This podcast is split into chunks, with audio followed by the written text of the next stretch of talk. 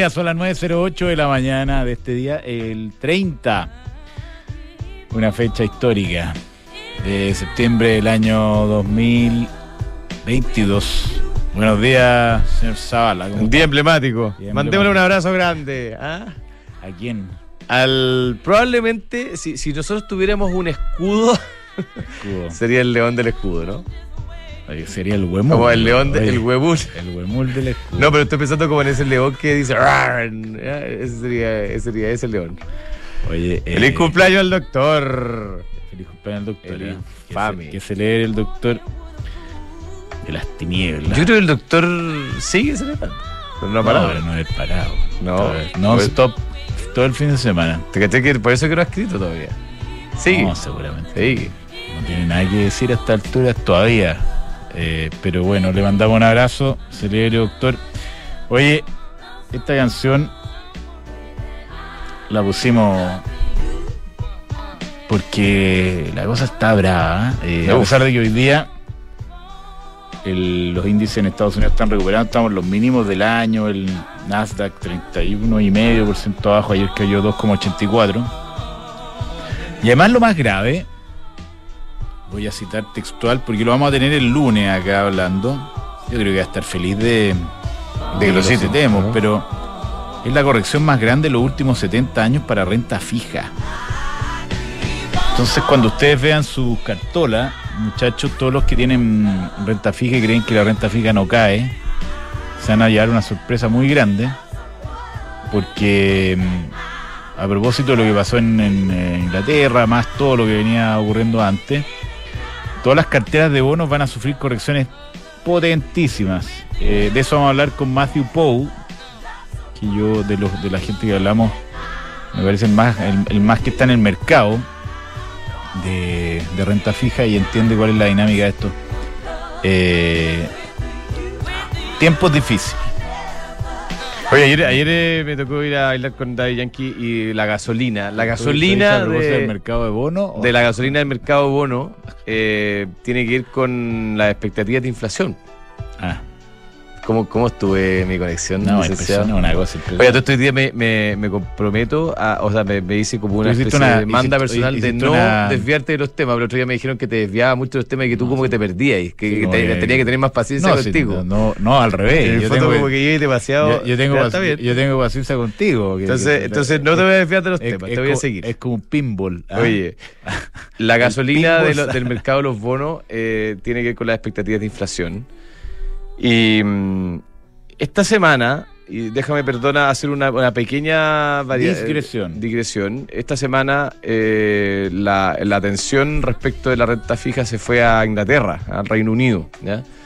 Eh, y mm, a pesar de que Inglaterra, a- país al cual yo le tengo un cariño gigantesco y una admiración inmensa, y que en algún minuto fue el centro del mundo, ha dejado de serlo hace rato. digamos. O sea, lo que pasa en Inglaterra generalmente no afecta demasiado al resto de los mercados, pero esta vez lo que, mm, lo que sucedió en Inglaterra, especialmente lo que sucedió en el mercado de la renta fija inglesa, está eh, contagiando y permeando también al resto de los mercados, y en particular al único mercado que realmente importa, que es el mercado de la renta fija americana. ¿ah? Y que es un mercado que es mucho más grande. No, No, tengo, no tengo el dato aquí la- de magnitud, respecto al mercado accionario. Es sideralmente Puede más ser, grande. o sea, yo me atrevería a decir que puede ser 10 veces más grande. claro, cosa así, o, o la- 100 la- veces más La grande. plata Ah. está ahí. Definitivamente.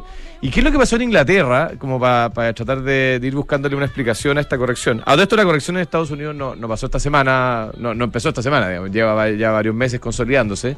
Fíjate que hace seis meses el bono del Tesoro a 10 años estaba en niveles de 2,3 eh, tasas de referencia. Esto en marzo de este año. Y, y hoy día lo tenemos en. O sea, llegó a 4 y hoy día está como en 3, 3, y tanto. ¿ah? O sea, en el fondo se ha casi duplicado la, la tasa de referencia del bono de 10 años, que es un, uno de los, de los indicadores que más miran los inversionistas. Pero ¿qué pasó en Inglaterra esta semana? Y, eso para allá viene mi comentario.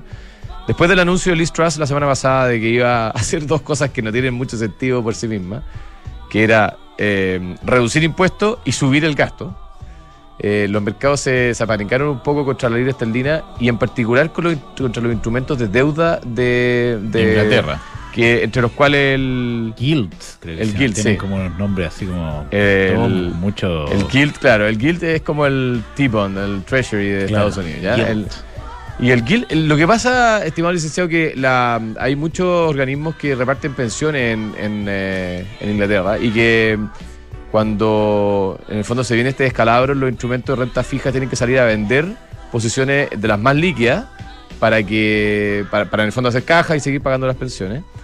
Y cuando se produce, tú sabes que esto es un efecto como en cadena, o sea, tú vendes un, salen todos a vender, eso hace que baje más todavía el rendimiento de los guilds. claro, Y, o sea, en el fondo que suba la, Suban las tasas. Claro, y, y eso genera más venta todavía porque tú tienes que eh, cu- cubrir tu Ah. cartera y es un efecto, digamos, es una convolución, como le llaman.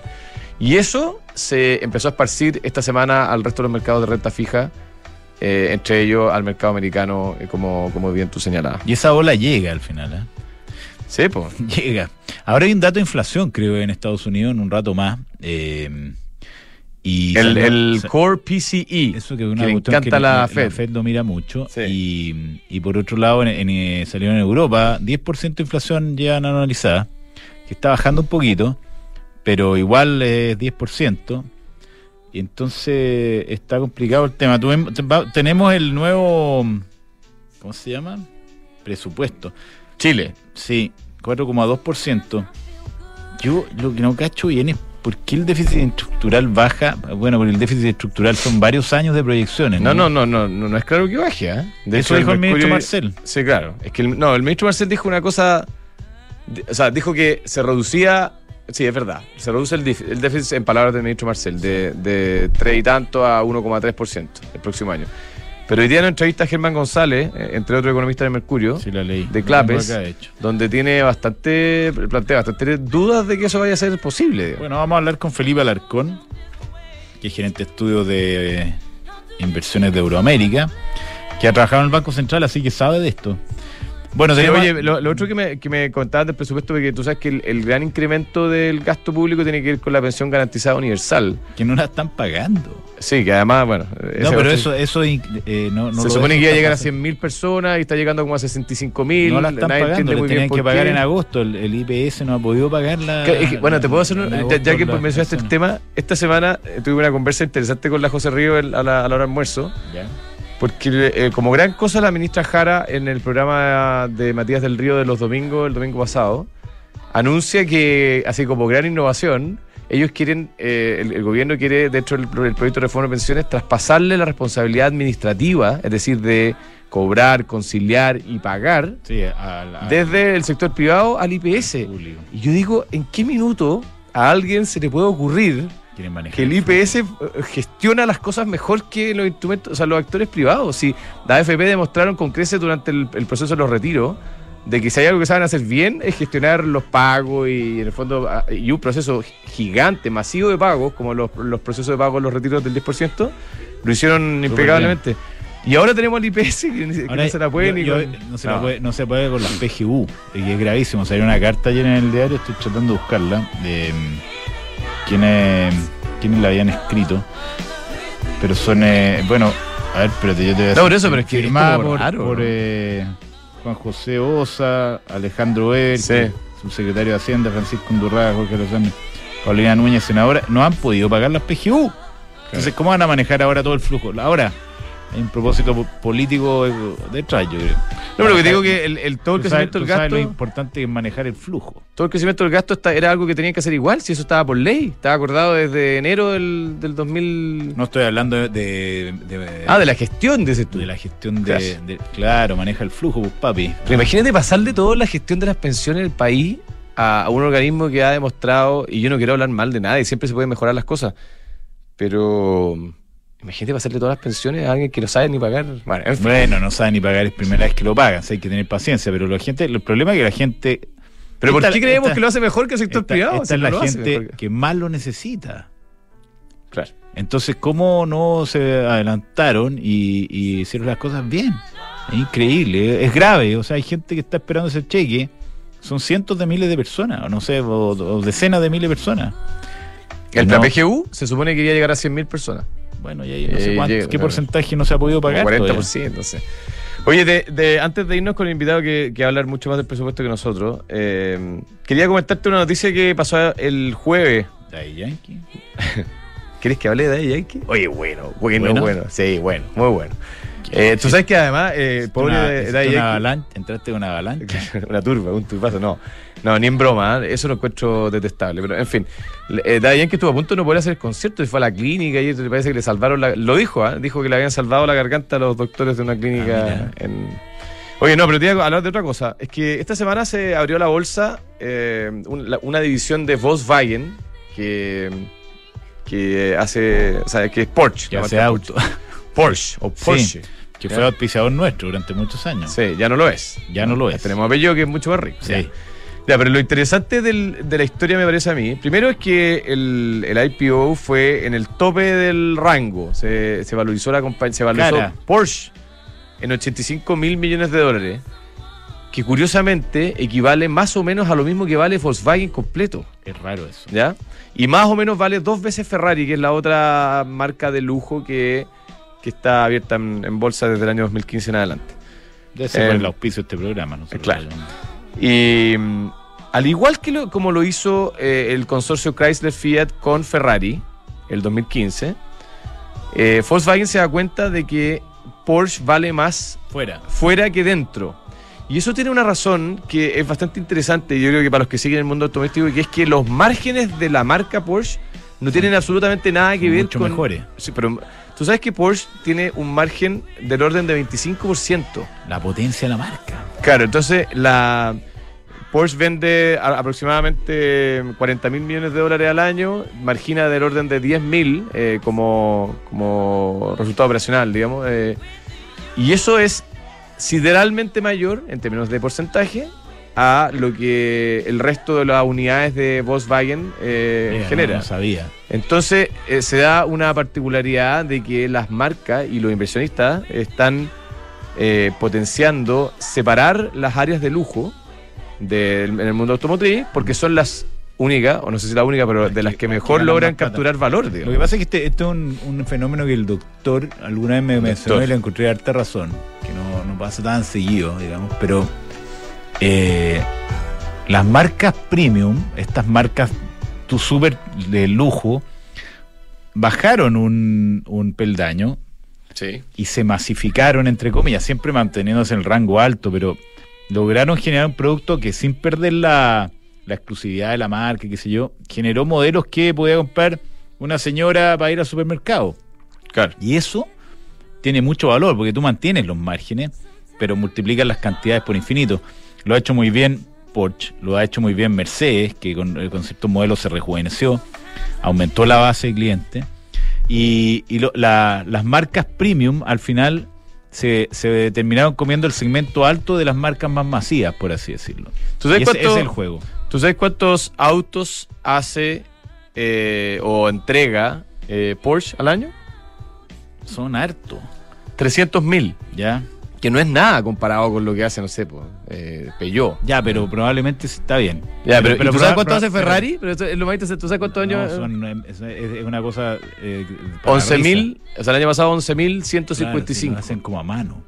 Y por otro lado, si tú veis, probablemente Porsche era parecido a Ferrari hace claro, unos y, años atrás. y- y, eh, se multiplicó, Y se por, multiplicó por por 30. 30, claro. Ese- esa es la gracia que tiene Porsche. ¿ah? Claro, y el exacto. talento. La gente lo criticó mucho, no sé si tú te acordáis, pero cuando sacaron el Cayenne, que era el auto como que era un 4x4, ¿no? sub, grande, que no tenía nada que ver, entre comillas, eh, con, con el ADN de Porsche, eh, hubo mucha crítica, pero después se adoptó y todo el mundo se olvidó y lograron mantener eh, las características y, el, y, el, eh, y la gracia que tiene, tiene la marca entre toda la gente en el mundo. Lo han hecho muy bien. Felicitaciones. No, pero está, eh, es entretenida la historia y yo creo que es entretenido este, este segmento de autos de lujo que se empieza a armar en el mercado, porque tú sabes que la acción de Ferrari se ha multiplicado por 3 Ah, desde sí, ¿eh? apertura en bolsa. IPO. Se abrió el, el septiembre del, del año 2015 y se abrió a 60 dólares y hoy día vale 185. Mira, no sabía. Vamos entonces a las menciones para después hablar con nuestro primer invitado, ¿te parece? Hablando de marcas buenas, Ducati. ¿Viste cómo te seguí los Oye, temas, no? ¿Viste? No, eso sí es un pimponeo. ¿Ah? Oye, Multistrada 4S. No, Ducati sí. Es lo mismo. Sí. Estamos hablando de, de la misma historia. como Ferrari, como Porsche. La mejor multipropósito del mercado, unidades disponibles en distintas versiones. Agenda tu test drive y conoce su estilo, sofisticación, performance y confiabilidad. BMW también era auspiciador nuestro, también lo hizo muy bien, lo hizo antes. Claro. Expandió tremendamente su base de usuarios. Oye, Independencia, el Fondo de Independencia Renta Inmobiliaria durante los últimos 12 meses ha generado un dividend yield superior al 9% sobre el valor de mercado promedio de los últimos, días. Y se, se transa, eh, el, el valor de bolsa hoy día está bajo el valor libro, ¿ah? está con un descuento sobre el valor libro. Entonces, si usted quiere invertir en un portafolio diversificado de activos eh, para renta, con gente que lo administra, además, gente extraordinaria, que lo administra muy bien, Una cosa. busque el Fondo de Independencia Renta Inmobiliaria de Independencia Administradora General de Fondos. Y si usted quiere administrar sus recursos humanos de una forma digital, sin papeles, sin enreo, todos los procesos de recursos humanos, desde el onboarding, desde la llegada de la persona a la oficina, hasta las evaluaciones de desempeño, ocupe Book, buk.cl, que además está manejado por gente tremendamente capaz eh, y con los mejores inversionistas del mundo. buk.cl, no se va a arrepentir, y es barato. Disrupción tecnológica, cambio climático, modificaciones geopolíticas. Bueno, todo esto hoy día se supone que Rusia va a anexar Ahí cuatro. está mirando las noticias. Sí, hoy día cuatro regiones del. ¿Cómo salieron los resultados de los... Bueno, 99%. ¿De verdad? ¿Fue así? Sí, bueno, algo así. así. No hay mucha sorpresa al respecto. Pero dicen Bueno. que Putin está, pedido, ¿ah? que no llega. Eso, eso escuché yo, No, estuve que- leyendo más bien, eh, de que Ucrania está, está para sacarlo, ¿ah? para afuera. No alcanza a, a levantar esos 300.000 eh, reservistas. Pero si va a anexar cuatro regiones. No, si las van a anexar, pero lo van a echar eh, a punta pistola. Eh. Eso es lo que te estoy diciendo. Oye, eh, bueno, todo este contexto está complejo. ¿Y qué pasa si miramos todo esto desde un nuevo ángulo? The New Equation es la nueva estrategia que tiene PwC para resolver problemas complejos y transformar tu negocio. Eh, Tumi, hablando de gente elegante, es la marca internacional de bolsos, eh, productos de viaje, maletas.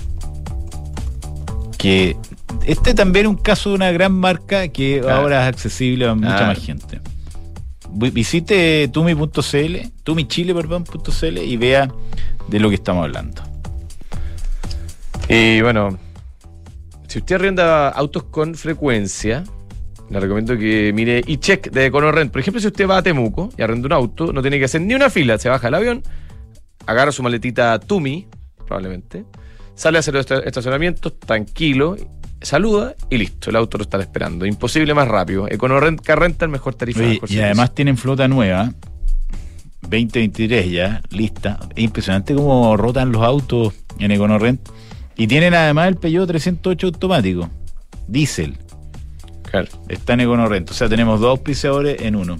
Y la otra vez vi algo que había el Santander, fíjate, una promoción del Santander con un auspiciador nuestro, que era, Seguro. eh, voy a buscarlo y te cuento. Vamos con eh, Felipe Alarcoro, ¿no? ¿Cómo está Felipe? ¿Qué tal, muchachos? ¿Cómo están? ¿Cómo está? ¿Cómo está ese presupuesto? ¿Ah? Está bien, está bien. ¿Está bien? Directo a, los- a los BIF. ¿ah? ¿Ah? Directo a los bifes, vamos.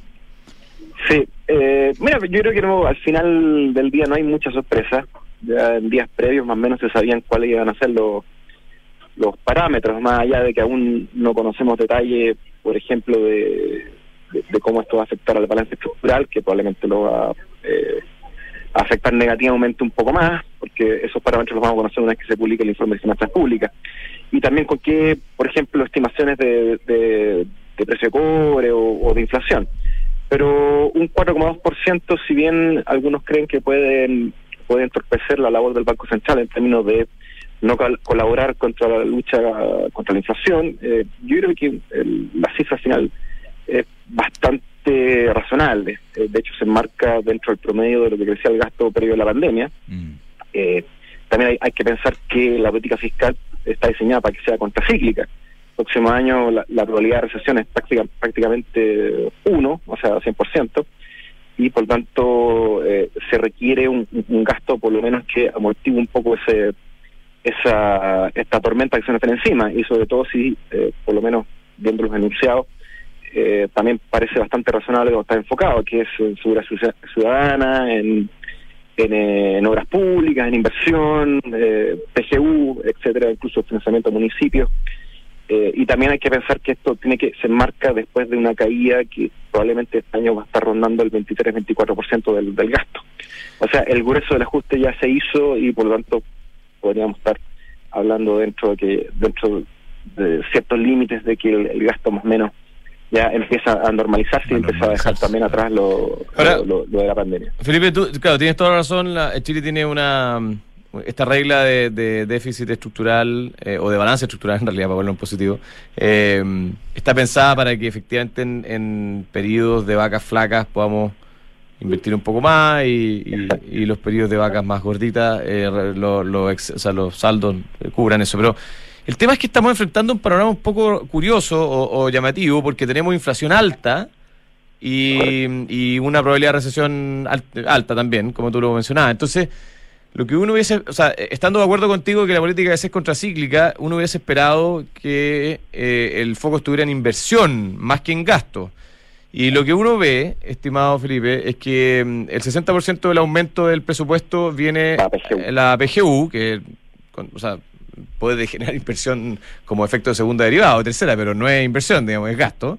Y mm, además hay una duda grande sobre si este gobierno tiene la capacidad de movilizar recursos para inversión, especialmente porque es un gobierno recién ingresado. Entonces, ¿cómo, cómo ves tú ese, ese punto?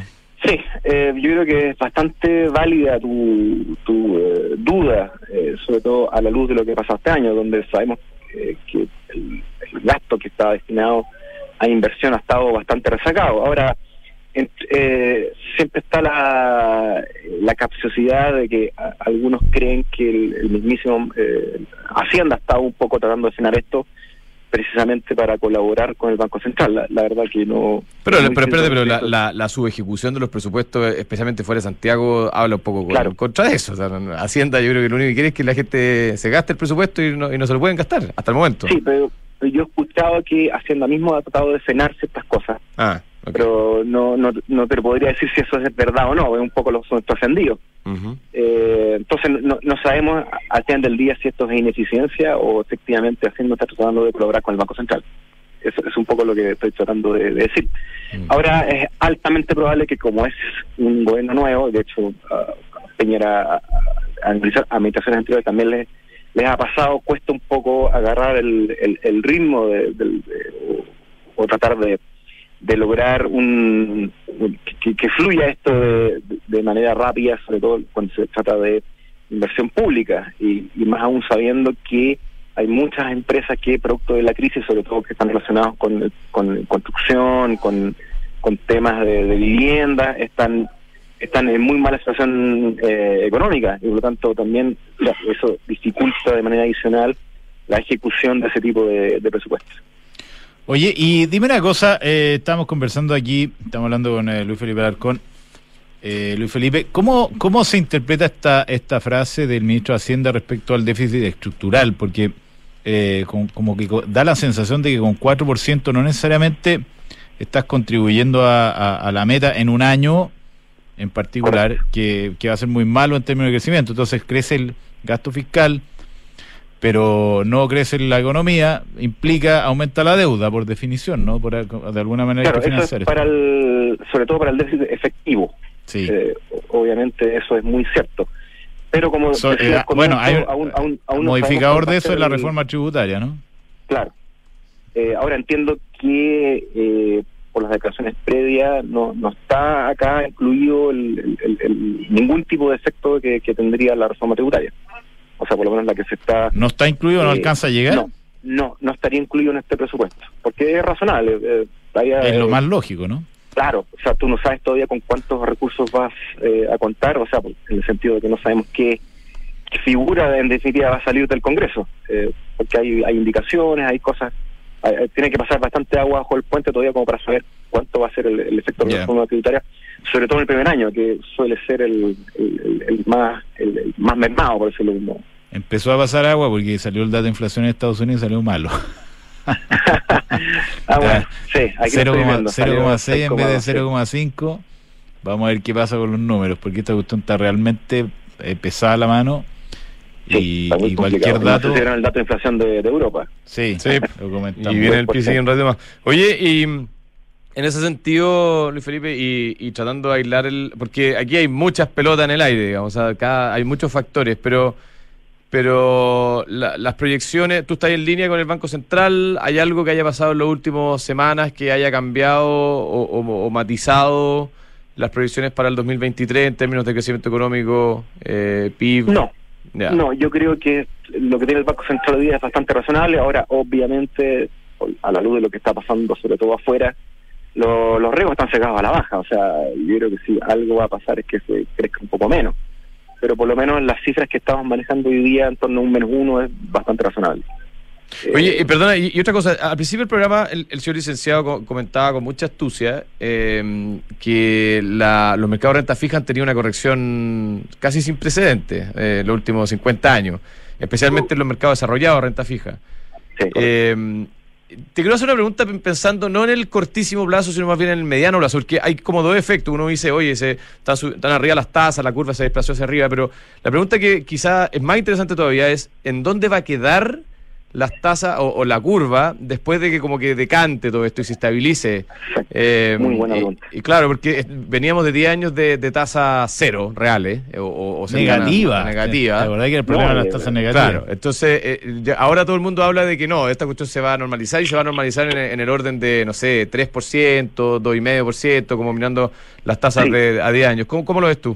Sí, e, e, es una pregunta muy, muy interesante y, que, por supuesto, eh, es noticia en desarrollo. Niño dar, un, dar un, un, diagnóstico hoy día, pero sobre todo una cifra. Yo yo soy de la idea de que en general las tasas van a quedar más altas de lo que se venía mostrando previo a, esta crisis inflacionaria.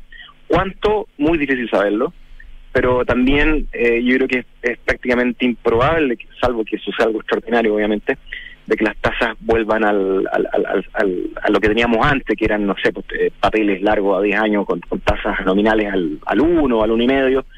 Eh, puede haber excepciones, como el caso de Japón, que es bastante eh, fuera de muestra, por decirlo en, términos estadísticos, eh, donde sí no tengo ninguna duda de que las tasas van a ser más altas es sobre todo acá en Chile, y es, es bastante lógico, sobre todo a la luz de los, de los premios que se le está exigiendo, las, estas continuas eh, correcciones en, en, los, en, los, eh, las especificaciones de, deuda.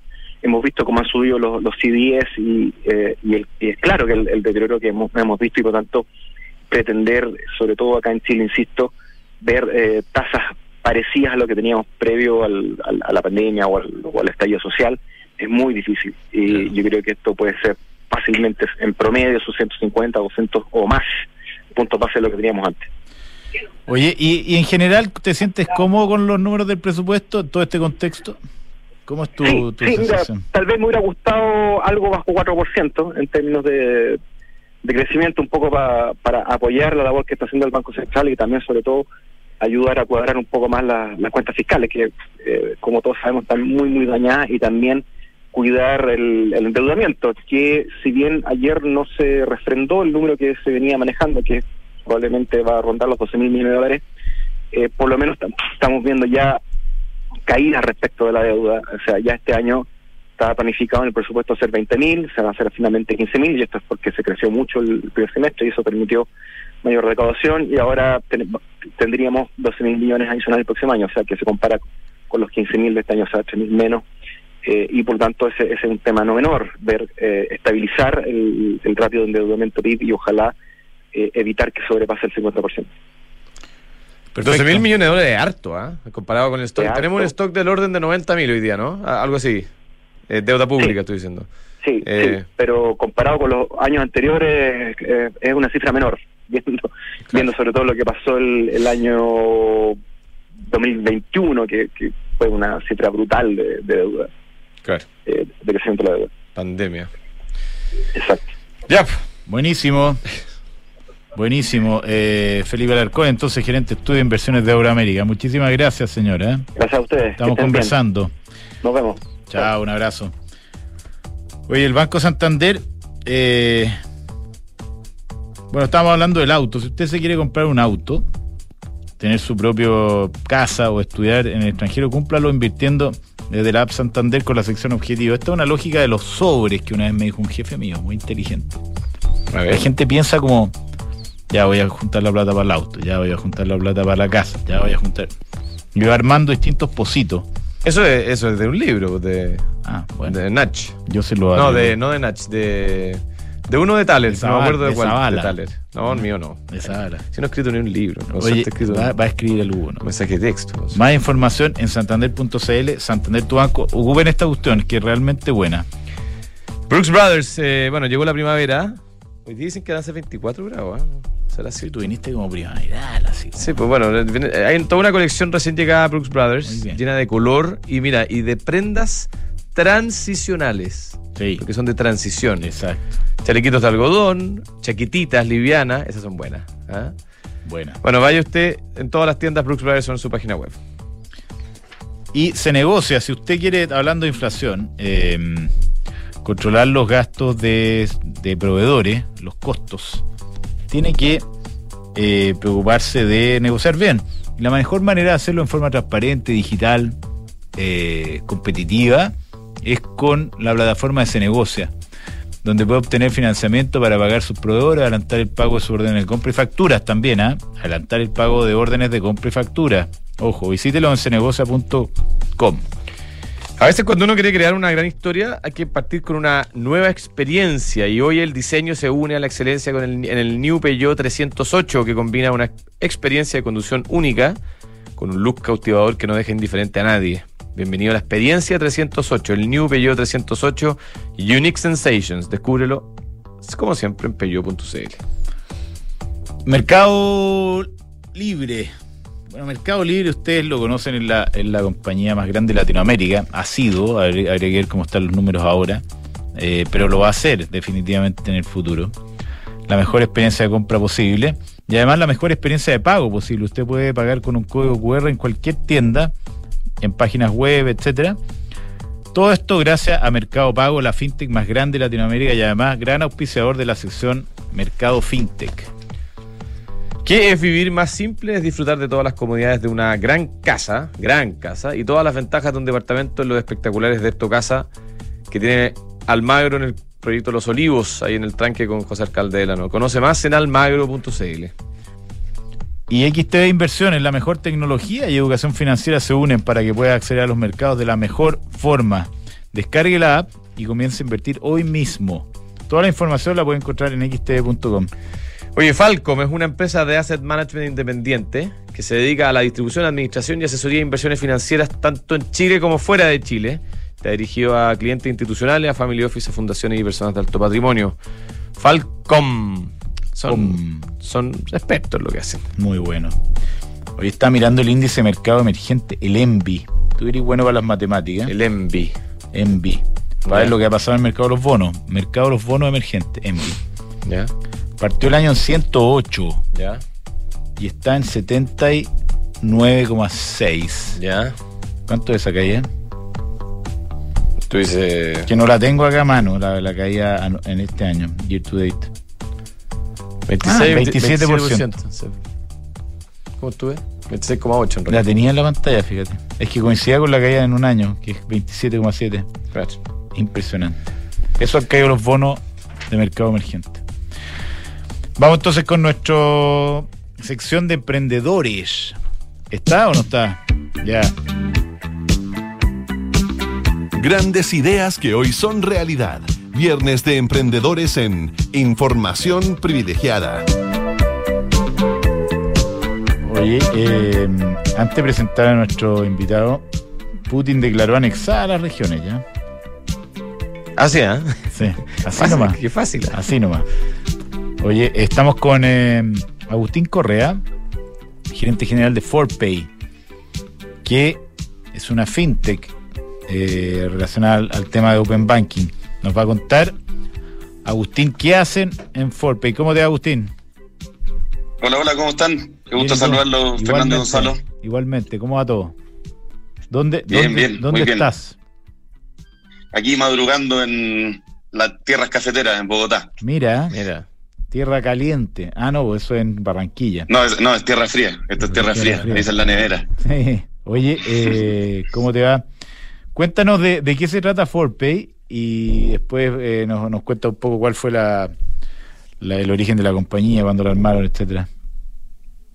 Buenísimo. Eh, mira, Forpay lo que hace es automatizar pagos recurrentes. Eh, pago recurrente a veces suena un poco a la NASA, pero es todo aquello que se repite mes a mes y que son al final eh, ese tipo de gastos que nos acompañan toda la vida. Desde el jardín infantil, alguien lo pagó recurrentemente por nosotros, hasta lamentablemente el cementerio. Oye, a ver, Entonces, cuéntame, ya, entre pero medio- una, una experiencia, o sea, cuéntate un caso de uso concreto, si quieres, con nombre y apellido, para entender bien cómo funciona esto. No, perfecto. Y, y ahí aprovecho de contar cómo partimos. Nosotros partimos en la intersección con el rubro inmobiliario. Entonces, Ya. por ejemplo, para pagar el, el pie en cuota, en vez de dejar cheque y tener la mano calambrada ahí al, al Claro, inversionista oye, o al, al nunca te sale la firma No, igual. además yo siempre me equivoco en escribir. ah, esa nunca te, nunca te sale la firma igual. ahí. Bueno, tal cual. Pues ahí, ahí hay un caso de uso pero perfecto. Eh, de hecho, ya al, al cheque 24, la probabilidad que salga rechazado por, por, firma no conforme. No, la, diferencia entre la firma 1 y la firma 24 es Olvídate, 100%, otra es como otra firma. Sí. En- Entonces ahí lo que hicimos fue automatizar ese proceso, prestando una, una plataforma para la gestión de los planes de pago y saber cómo está la cartera, ver eh, los comprobantes eh, y todo digital. Eh, entonces partimos primero con tarjetas bancarias, crédito y débito, y, ahora a través de Open Banking y integraciones que hemos hecho hemos ido integrando también cargo a la cuenta bancaria directa. Entonces, en resumidas cuentas, es como un PAD, un PAC, pero llevado al 2023. Eh, entonces tiene beneficios tanto para el, para el cliente final, para el inversionista, pero sobre todo al- a la empresa que tiene que hacer la administración de esos planes de pago, de esas suscripciones, de esas membresías. Justo ayer me estaban preguntando por algo como esto. Espérate, ¿quién es tu cliente? Sí. Para, para entender, eh, Agustín. Tenemos hoy día 52 inmobiliarias, tenemos empresas de seguros, tenemos colegios, tenemos preuniversitarios. Perfecto. Ya, Eh, pero ese, ese ejemplo del jardín infantil entonces es un ejemplo más bien trivial, porque tus clientes son, son empresas generalmente. Sí, pero ahí estamos avanzando, ya vamos a tener alguna sorpresa con jardín infantil. Pero Ah, eh, es parte del roadmap de las cosas que queremos hacer y, y también el día de mañana integrar servicios básicos, cosas que... No, más allá del jardín infantil, también- el colegio, uno generalmente lo paga en cuotas y efectivamente son, son 10 cuotas o algo así. Y estaría bueno tener eh, algo, Sí. claro. Ya, ¿y cómo, ¿Y cómo funciona el punto de vista del usuario? ¿Uno inscribe el pago y tiene que ser aceptado por el, eh, por el comercio? ¿Cómo, cómo es la, la- en No, el eh, caso de uso? Ahí, ahí eh, eh, es un poco al revés, o sea, es el comercio el que como que empuja el plan de pago hacia el cliente. Y Ok. te llega un mail, Ya. tú te das de alta en ese mail, eh, te suscribes y, y después ya eh, se automatiza el pago. Eh, entonces son como los tres momentos de, de los pagos en un mismo techo, o sea, desde el diseño del plan de pago a la suscripción, a después la gestión mensual de ese plan de pago. Y el que paga, perdón Agustín, es, el, es la empresa paga. O sea, si yo soy una inmobiliaria, ¿el que recibe el pago es el que te paga a ti? ¿O el Sí, o sí, paga? es un, es un modelo es un modelo B2B, pero al final es un B2C a- anidado, porque le prestamos el servicio al final y somos como el primer, la primera barrera de contención de, de todas las dudas que puede tener el cliente de nuestro cliente a la hora de hacer los pagos. Entonces, pero claro, el que paga la cuenta al final del día es el comercio que quiere tener, agregarle, inyectarle velocidad al final a sus procesos comerciales, a sus procesos de recaudo y cobranza. ¿Cómo, ¿Cómo solucionaron los problemas como de adherencia que puede tener esta cuestión en, en la partida, en que uno le llega un mail, dice, oye, ¿qué es este mail? Si yo no, no, no me atrevo, eh, ¿cómo lo ¿Quiénes son hago? estos señores? ¿Quiénes son estos señores? ¿Cómo, ¿Cómo fue ese proceso? Y cómo lo, yo me imagino que es un desafío constante, ¿no? Sí, sí, bueno, y aparte que ya ahí, bueno, después vamos a entrar al tema de regulación fintech, ¿no es cierto? Pero eh, hay una cierta eh, desconfianza a veces de, de estas plataformas nuevas porque mm, de primera la- las barreras de entrada no son muy altas, pero ahí lo que hemos hecho y, y hemos posicionado es que nosotros nunca recaudamos, nunca tocamos la plata. Lo que hacemos son ponerle como sonda a los procesos de pago y ahí los que son los que recaudan son los adquirentes, en este caso Transbank o, o plataformas que tienen las certificaciones para poder recaudar la plata y, y- y dispersarla. Y cómo cubrimos esa primera como brecha de confianza fue justamente con una alianza con Transbank. Entonces, en que ellos para comercio eh, emergente, sobre todo también el rubro inmobiliario, empezaron a, ofrecer a- a la solución de ForPay como una alternativa, aprovechando de que es full cloud, eh, es como, no sé, para crear un plan de pago es como mandar un mail, eh, eh, es súper sencillo, no hay que integrar, no hay que instalar nada en, en, los servidores ni nada por el estilo. Entonces, ahí fue una combinación de cosas. ¿Y era una marca como blanca de Transbank en ese caso de uso? O sea, ¿lo mandaba Transbank el, el mail este que tú mencionabas al principio o lo manda Forpay o Transbank by Forpay? No, el, el, el no, no, no, o lo manda la inmobiliaria. Cuéntanos qué es lo que llega lo que te llega es, oye, la inmobiliaria Tres Chanchitos ha creado un plan de pago a tu nombre que va a reflejar las condiciones comerciales que tú pactaste en la sala de venta. ¿No es cierto? Y así con lo mismo con los colegios, las pólizas de seguro. ¿La persona puede pagar con tarjeta de crédito, con lo que quiera después? Tarjeta de crédito, débito, eh, vista eh, y, cuentas bancarias también. Ahorro, eh, vista, corriente. Oye, Agustín, y conversaste ya la pasada el tema fintech, que, que, está un poquito en la palestra porque Chile está discutiendo, en proceso en desarrollo, regulación para el mundo fintech. ¿ya? Cuéntanos un poquito tu visión, ustedes son una fintech, y me imagino yo que tendráis opinión sobre lo que falta y lo que no falta, porque realmente a los parlamentarios se les ocurre arreglar, cosas que no están mal. entonces, ¿cómo, ¿cómo debiera ser esta discusión según, según tú? Eh, no, ha sido un, proceso, yo creo que súper rico. Ahí nosotros somos afiliados a la, Asociación FinTech de Chile y, el rol que ellos han cumplido ha sido fundamental porque un poco aunando visiones de, y trayendo experiencia internacional. Eh, en Europa, eh, el marco regulatorio ha traído una inyección en innovación importantísima. En, Inglaterra, no sé, se multiplicó por seis una vez que se reguló y, y los beneficios quedan a la vista. Eh, pero, a ver, mi, visión antes de, entrar como allá en el detalle de lo que trae la ley FinTech, es que las indicaciones que se han hecho son súper legítimas, porque tiene que ver con la protección del consumidor, ¿no es cierto? Pero justamente lo que está buscando regular la ley FinTech es que el, como el paradigma de quién es el dueño del dato cambia. Entonces, en vez de que es el banco, la institución financiera, la casa comercial, que es dueña del banco, del, del dato transaccional, cambia, lo da vuelta y es el cliente el que es el dueño de sus bancos y le da permiso a quien se le antoje para que use ese dato para mejorarle la oferta. Exacto. Para mejorarle la oferta de productos financieros eh, y, una serie de cosas. Perfecto. ¿Y, ustedes van a estar regulados en ese sentido también, a pesar de que no, como mencionabas tú, como que ponían solamente la sonda y las plata no pasaban por las cuentas de ustedes? Sí, sí, porque nosotros entramos en la categoría como iniciadores de pago. Entonces tenemos que estar inscritos ante la CMF con, con, un marco regulatorio mucho más liviano de que si recaudáramos, porque ahí tú tienes que dejar boletas de garantía por un X número del patrimonio o de la recaudación mensual que tenga tu compañía. Perfecto. Oye, está en Colombia. Cuéntanos un poquito de qué es lo que viene ahora para ForPay. Eh, mira, nosotros partimos en abril del 2021. Eh, hemos venido creciendo al promedio como un 25% compuesto mensual. Entonces, ya eh, empezamos a mirar para afuera qué se puede hacer, qué oportunidades hay.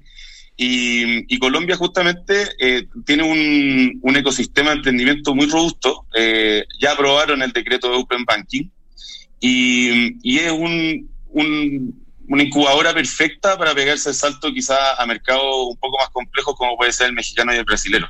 Entonces, estamos en pleno proceso, yo, yo le digo con cariño, de, echarle agua a la piscina antes de tirarnos el piquero. Em, eh, ya empezando a mover eh, quién podría ser el equipo local, ¿no es cierto? qué modificaciones hay que hacerle al producto también para poder capturar la oportunidad que hay. Estuvimos participando acá en el Latam FinTech Market, que fue en Medellín. Eh, una experiencia súper buena. Estuvimos también compartiendo con la Cámara Argentina y la Cámara Peruana de FinTech entonces también compartiendo experiencia de lo que se está haciendo en pago recurrente en, distintas geografías y en la región. Buenísimo. Oye, ¿y, están pensando abrir cuándo? Más o menos. De, antes de fin de año, antes de fin de año de todas maneras. Eh, ya tenemos ahí diseñados unos pilotos de más netamente transaccionales para después ir avanzando con las reglas de negocio eh, que tienen aquí algunas diferencias bien fundamentales, sobre todo con la, con la industria inmobiliaria, porque aquí eh, existen el tema de la fiducia. Entonces, las fiducias acá están en la edad de piedra y, la innovación en fintech acá está avanzando rapidísimo. Entonces, son súper buenas noticias. Buenísimo, oye, está bueno. Un abrazo grande. Agustín Correa, gerente general de ForPay, F-O-R. Muchas gracias. A-Y. Muchas gracias, Agustín, y mucha suerte, ¿ah? Felicitaciones por lo que han hecho. Gonzalo, Fernando, Un abrazo. Chao. espero que se repita. Que estén bien. Chao, chao. Agustín Correa, entonces, eh, contándonos lo que viene para ForPay.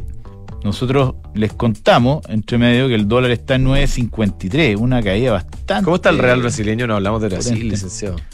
Eh, ah, vienen las elecciones. El domingo elección. ¿Alguna. algún.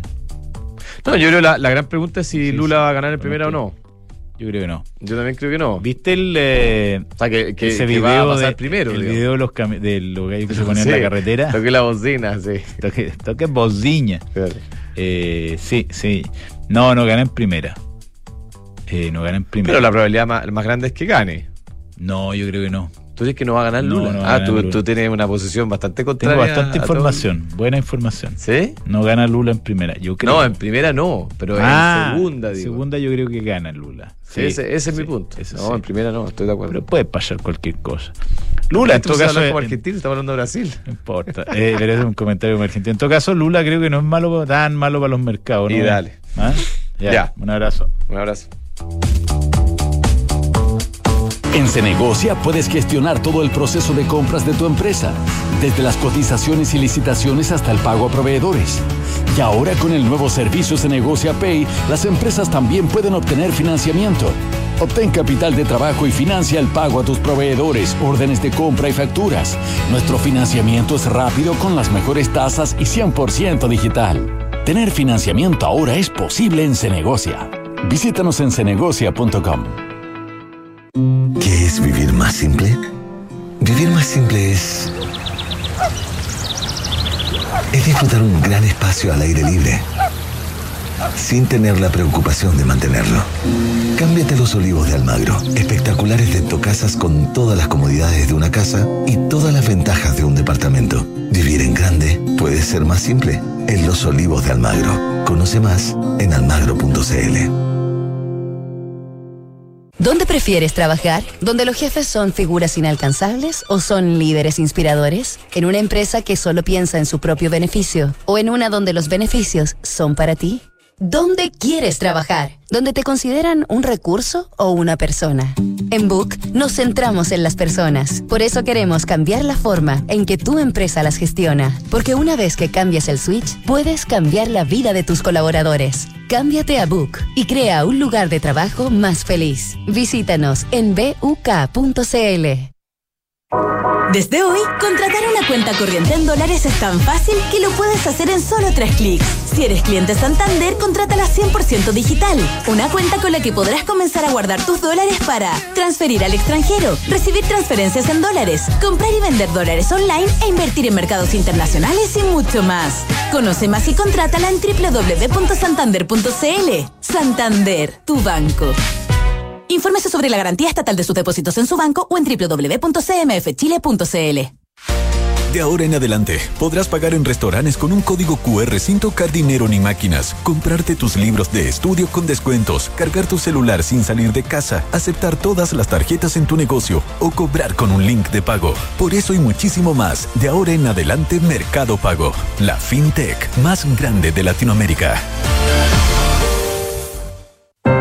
En Falcom Asset Management somos expertos en inversiones. Nuestro compromiso es dar seguridad a nuestros clientes que los ayudaremos a alcanzar sus objetivos financieros de largo plazo. Falcom Asset Management es liderado por sus socios, quienes con su experiencia permiten asegurar la continuidad de la filosofía de la compañía, la calidad de los procesos y el servicio a los clientes. En Falcom Asset Management construimos relaciones duraderas con nuestros clientes, basadas en excelencia, servicio y confianza. Vanguardia, seguridad y excelencia. No son solo palabras para describir nuestro sello, porque todo esto se vuelve una experiencia única con el New Peugeot 308. Deslumbra al mundo su moderno diseño. Personaliza tu experiencia al volante con la pantalla touch de 10 pulgadas con iToggles virtuales. Ilumina tus caminos con sus faros LED y vive una nueva experiencia de conducción con el iCockpit Display, exclusivo de Peugeot. New Peugeot 308. Unique Sensations. Independencia Fondos de Inversión. Más de 30 años invirtiendo con éxito en activos inmobiliarios de renta en Chile y el extranjero. generando flujos estables y crecientes para nuestros inversionistas. Disponemos de una sólida estructura de capital y la experiencia requerida para encarar con plena confianza los nuevos desafíos del mercado, atributos necesarios para adaptar nuestros activos y contratos, para hacerlos más flexibles y seguros. Infórmate en independencia-mediosa.cl. Analizar los problemas desde nuevos ángulos para descubrir soluciones que brinden resultados sostenidos y generen confianza. Eso es The New Equation, la nueva estrategia de negocios de PwC. Una combinación de habilidades, experiencia y tecnología para dar forma al futuro. PwC, construyendo confianza para hoy y mañana. Visítanos en www.pwc.cl.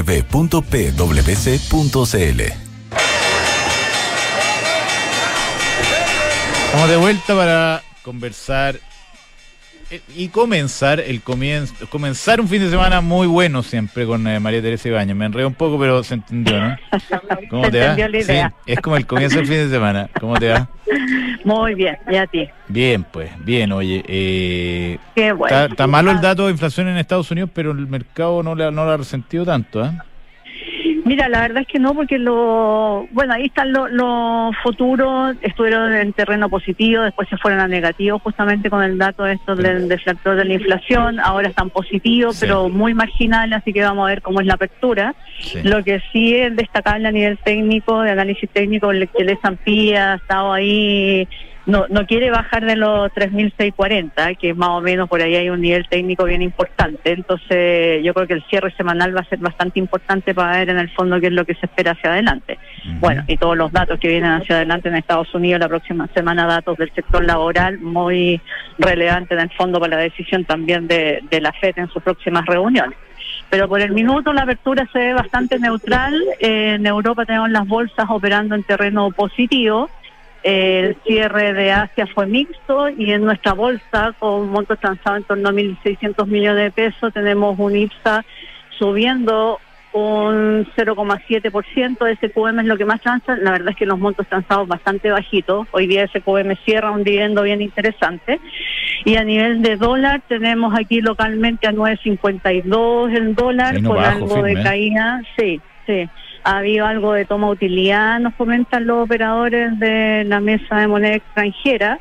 Los montos transados han bajado algo respecto de los máximos, pero siguen estando en niveles de 1.300 millones de, de dólares diarios. ¿Y tú sientes Así que hay, que- hay- presión vendedora? Mira, está cayendo más de 1% ya, 9,51. Pareciera que sí, pareciera que sí. Nos dicen que, que hubo mucha eh, toma de posición a niveles de 900, 910, incluso bajo 900. No sé si te acuerdas, hace como un- dos o tres semanas que estuvo en esos niveles, un poco más, ya no me acuerdo. Eh, pero claro, en la medida que vino esta eh, alza tan importante, ha venido algo de toma de utilidad, ha habido bastante venta. Se alejó de, Principalmente. eh, ¿Perdón? se alejó de los mil, claramente, ¿ya? Claro, se alejó, se alejó. Eh, y los montos han ido como volviendo a niveles más, más promedio. Así que se ven un poco más lejos lo- los mil, pero obviamente se ven también bastante lejos los 900 pesos por ahora. Ya y pues. la próxima semana IMASEC Ya. en Chile y datos laborales en Estados Unidos. Y elecciones el fin de semana en Brasil. Elecciones fin de semana en Brasil, así es. Ya, pues María Teresa, muchas gracias. Eh, buen fin Que de semana para bien. ustedes. eh, Igualmente. y todos los que nos están escuchando. Eh, nos vemos el lunes con eh, los resultados de la elección en Brasil, muy importante para el continente latinoamericano. Un abrazo.